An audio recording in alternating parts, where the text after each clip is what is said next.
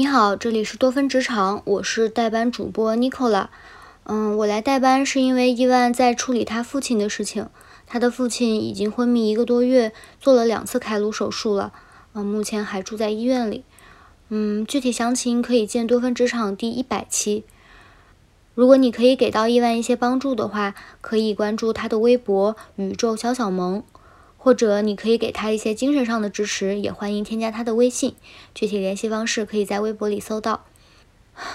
那接下来就进入我们今天的正片部分吧。We walk out of the door.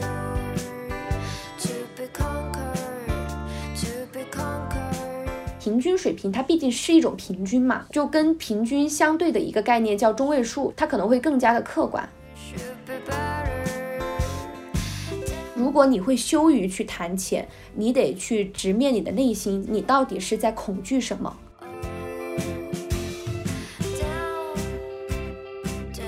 职场里面有一个很重要的沟通原则，当你有疑问，你就要把它问出来，你不要让你的疑虑过夜。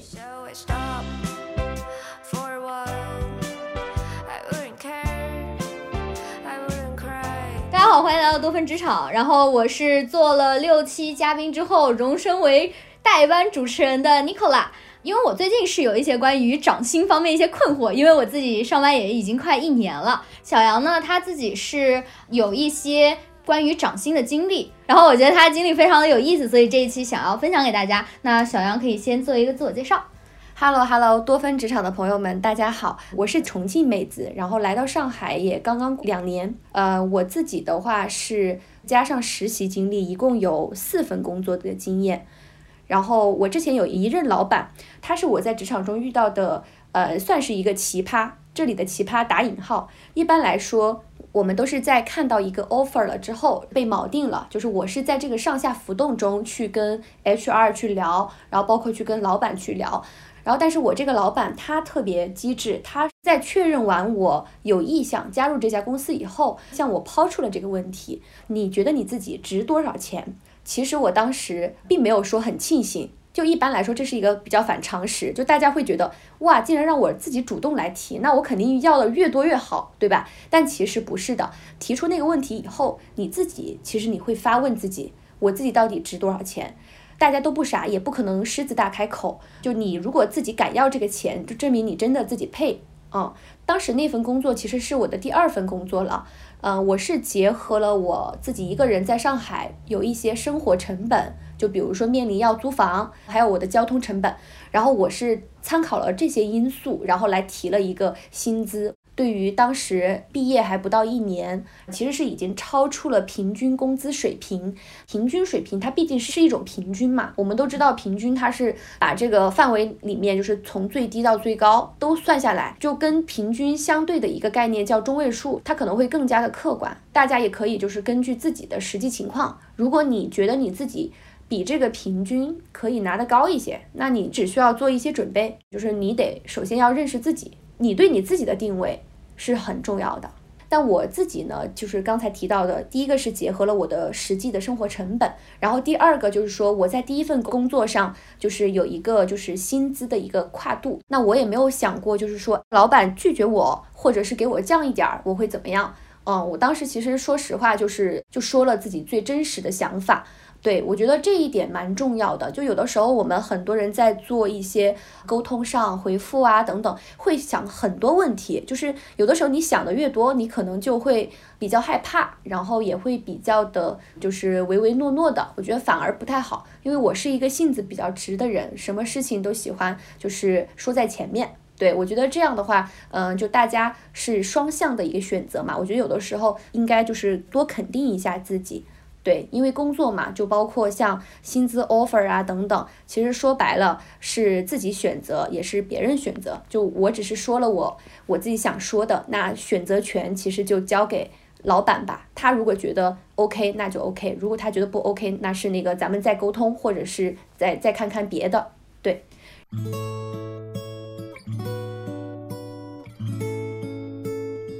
然后说到那个，就是我自己就是。几份工作经历下来的话，其实有一次是面临涨薪，其实也是我刚才的这同一个老板，因为我在这家公司一共待的时间有十六个月，这其实是蛮长的一个时间。我毕业也才两年。当时是这样的，在我加入公司可能在半年以后，对他有跟我提过，就是说这个季度是 Q 三了，然后 Q 三结束之后，就是他给我制定了一些除工作以外的一些学习计划，然后这些学习计划要跟他一块儿完成。他说：“你在 Q 三这个季度完成以后，啊，你有一次机会可以述职，然后述职，第一个就是说你的职位会上升，然后相应的就是你的薪资，基本薪资肯定也会提升。他主动对我提出了这个述职的这个想法，那么其实我是很感激有这样的领导，嗯，对。然后，呃，他当时其实给我提出了这个思路，那我不妨就跟着他的思路一起走。”呃，其实到最后呢，我没有述职。对，这个其实会比较意外，对吧？嗯，就其实是中间，我觉得有的时候计划赶不上变化，这句话可能在我身上，我觉得发挥的淋漓尽致的。其实当时就他给我定了十本书的一个计划，然后那些书都是他自己挑出来，觉得可能会对我有帮助，然后可能也是他读过的一些书，觉得对他有帮助的。然后我其实都已经在 Q 三的月底之前完成到第九本，就差最后一本，然后就可以去跟他，然后还有我们公司的合伙人去一块儿去完成这个述职的一个计划。但那段时间就是工作压力比较大，然后其次呢，就在那段时间同时有两个同事相继的离职了，就是你的活儿还是那么多，然后人变少了，然后大家各自分摊了一些事儿，呃，就工作压力比较大。然后再加上本来就是，嗯，那个季度快到双十一了，然后我们当时是做自媒体广告，就会相应的比较忙一些。对我觉得那段时间其实是我就是特别怀疑自己的一个时间。那段时间如果说崩溃，我觉得也不为过。就我当时其实真的就是，呃，已经完全无法正常的跟我老板去做一些工作上的沟通了。就是我可能就是想逃避，然后那会儿正好没办法，就是还面临着要出差。对，所以说当时那个计划就被搁置了。当时其实是我老板问我，他说你还 OK 吗？就是你还正常，就是可以沟通吗？我其实是跟他说了不好，就是我现在其实不太能沟通。然后我就跟他说，我说我需要一点时间，然后去冷静一下，想一想。呃，在听到之后，他说那行，他说你你记得你国庆回来之后得第一时间找我去确认这个事情，他要一个答案。对，然后。呃，因为当时我在公司还是算比较重要的一个职位，我的所有沟通都是直接跟我们老板沟通，所以当时其实说实话，我国庆节从家里回来，我其实没有想好，然后但是我在回来之后，然后。老板有一天呢，早上他就是把我叫到楼下，对，就室外的一个地方，然后他就跟我说，就是他跟他的合伙人共同决定，就是帮我升职。其实我是相当于说，我是提前被升职了。可能因为在那个时间，老板觉得，嗯，公司还是想留下我，所以给我主动升职了。因为他不确定我还要不要继续做下去，他问我，他说你对这个薪资的涨幅你 OK 吗？然后他当时跟我说了，他说其实公司在晋升上面是会有层级的，但是如果你有特别的想法，你可以沟通或者商量。然后那我当时其实觉得就是基本薪资有涨，然后另外一方面就是还有奖金，然后奖金的部分也还挺可观的，对，所以我当时就接受了。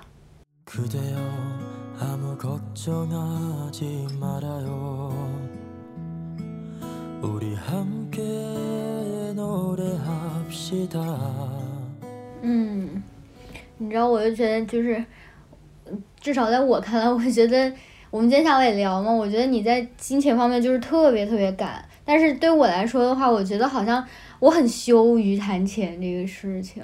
对，我觉得这个也是我就是比较有感觉的一个点。因为我的工作是商务，就是我是在公司里面就是去谈钱的这样一个角色。我对接的很多是客户，然后比如说代理商、中间商，就是其实我是公司里面负责业务的那个人。如果我都羞于去谈钱的话，那我们公司这个业务就不要搞了。我觉得这个是一个很正常的事情，因为嗯，大家所在的公司都是一个商业组织。就是如果没有钱是没办法继续下去的。那员工跟领导之间也是同样的，说白了就是你给我钱，我帮你办事儿，呃，你就是用你的金钱来买了我的时间，我为你效力这个样子。呃，没有什么就是说不好开口的。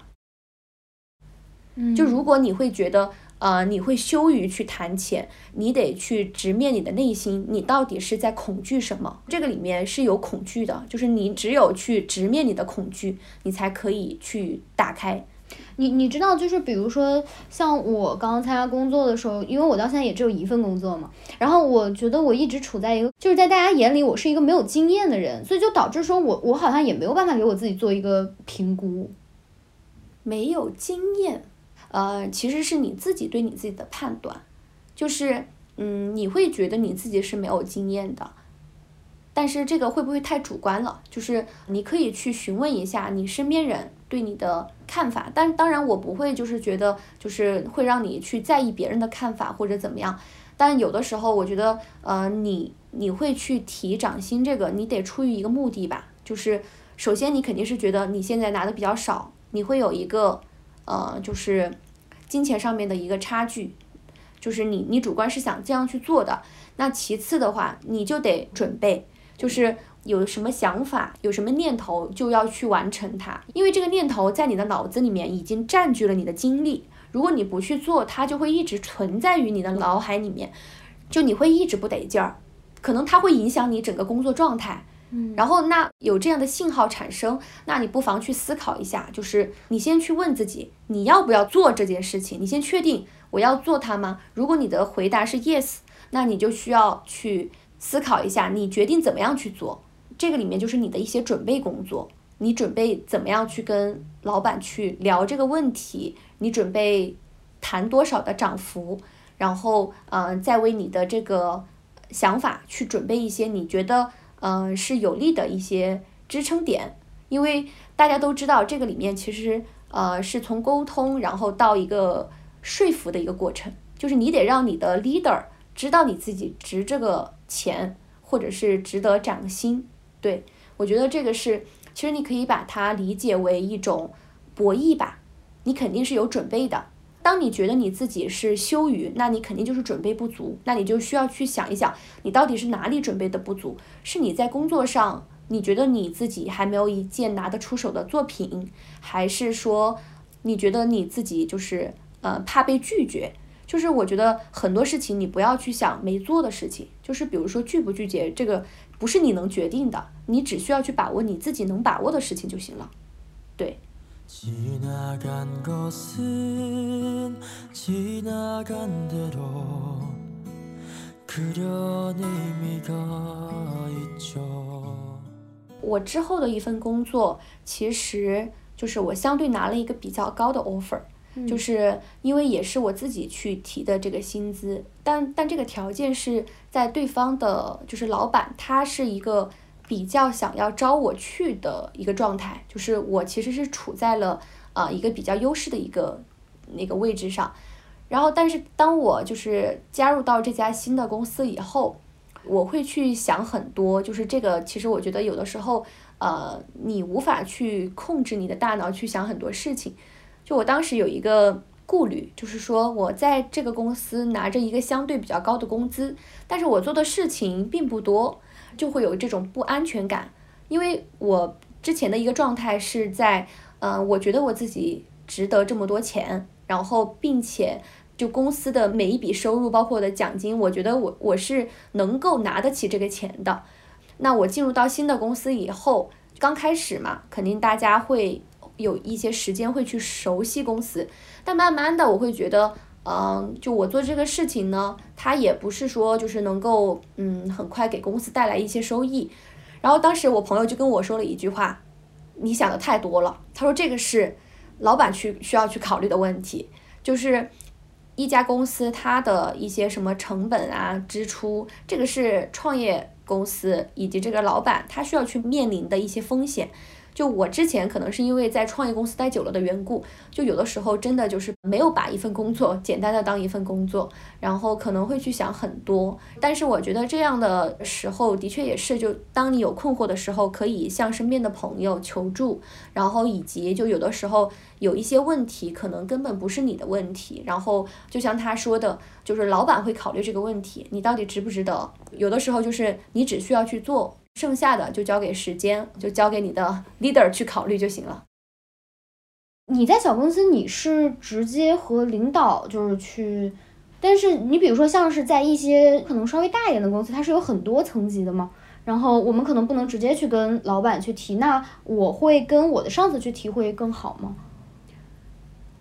嗯，对，就是嗯，大家都知道 HR 的工作是非常繁琐的，公司的那么多人他都要去管，然后包括去招新人，而且他其实跟大家的日常工作没有特别多的，就是业务上，就是内容上的一些交集。那这个时候，其实最了解你的人当然是你的直接汇报人，因为直接汇报人他是会对你的工作负责，你的工作结果是由他验收，你做的好与不好不是由你自己决定。因为这个里面主观因素太多了。当你觉得自己做的工作内容是超过了你应该承担的工作范围，你是可以去提的。我觉得这个是没问题的。但你的工作完成的如何，这个不是由你自己说了好就好。那你的直接汇报上级，他会对你有一个打分。包括像有一些就是如果是特别突出的老板，他即便是再忙，他也会知道这个东西是由你做出来的。所以我觉得，就是大家如果是有这样的困惑，我觉得不妨多跟大家的直系领导去沟通。我觉得这样一个好处就是说，嗯，你会让他觉得你是在寻求他的帮助，并且我觉得每一个直级领导他应该都是被需要，而且他也愿意帮助你，因为你是他带的人，他把你带好了，其实对于他的晋升也有好处。对，这个是很重要的一个点。呃，如果他愿意去帮你在 HR 那儿说一些话。对你的晋升是非常有帮助的，就是我觉得在职场里面有一个很重要的一个沟通原则，就是说，当你有疑问，你就要把它问出来，你不要让你的疑虑过夜。这个也是我之前的老板经常对我说的一句话。为什么有问题一定要提出来？就是我们每天的工作内容，嗯，都是有限的。那如果这个事情它已经出现了，但没有被解决。那我其实内心里面是无法把它忘记的，对，所以说我们要做的事情，不管是工作也好，还是自己的生活也好，我们是需要去消除一个又一个不确定性。当你不确定这个事情，就是你有问题，就说明它在你这里是被卡住了，那你其实是需要去寻求帮助的。你要结合你能结合的所有力量。可能是你的朋友，可能是你的亲人，是你的同事，是你的上司等等，就是你把这个问题开放出来，就让大家帮助你。我觉得求助是一个很好的一个信号，就大家千万不要就是害怕去提问题。其实有的时候就提出一个好问题，比解决一个好问题更重要。对，可能当你提出这个问题的时候，也会引发大家的一些思考。我觉得这个过程是非常好的，它不仅能够帮助你去解决你当下的一个真实的一个问题，其次呢，就是加进双方的一些关系，这个是非常有正向力量的。对，好，那我们今天节目就到这儿，我们下期节目再见，拜拜。